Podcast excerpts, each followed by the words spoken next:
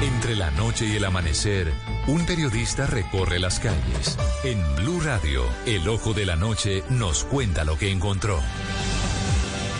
Javier, muy buenas noches. Buenas noches para todos los oyentes de Blue Radio. Hasta nos encontramos en el portal Américas, donde la Policía Nacional todavía hace presencia. Hubo enfrentamientos con algunos vándalos hasta las ocho y media, nueve de la noche, dicen las autoridades al igual que en el sector de Suba, en los mismos puntos donde ayer se presentaron algunos desmanes, pero el gran problema ha sido el regreso a casa de decenas de personas que madrugaron a trabajar, que salieron temprano, dicen ellos, tomaron el sector de las Américas e infortunadamente se encontraron con un gigantesco trancón de Transmilenio.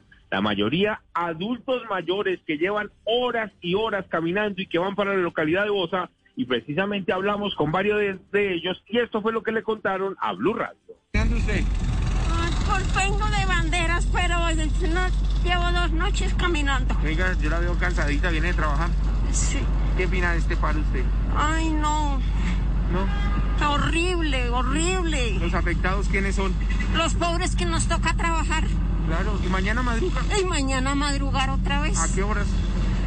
A las 5 de la mañana. Venga, veámosle que ya no más paro. Digámosles también. Sí, ya no más, por favor, ya corten con esto. Mire todo lo que nos perjudican a nosotros los pobres, los que somos unos asalariados que nos ganamos un mínimo. Mire cómo nos tienen. Oh, claro. Un mínimo. Esas son las personas afectadas a esta hora aquí en el occidente de Bogotá Dice la Policía Nacional que igual va a ser presencia por si los vándalos quieren hacer de las suyas. Al igual llueve fuertemente hasta ahora en la localidad de Kennedy en el sector de Bosa. Eduard Porras, Blue Radio.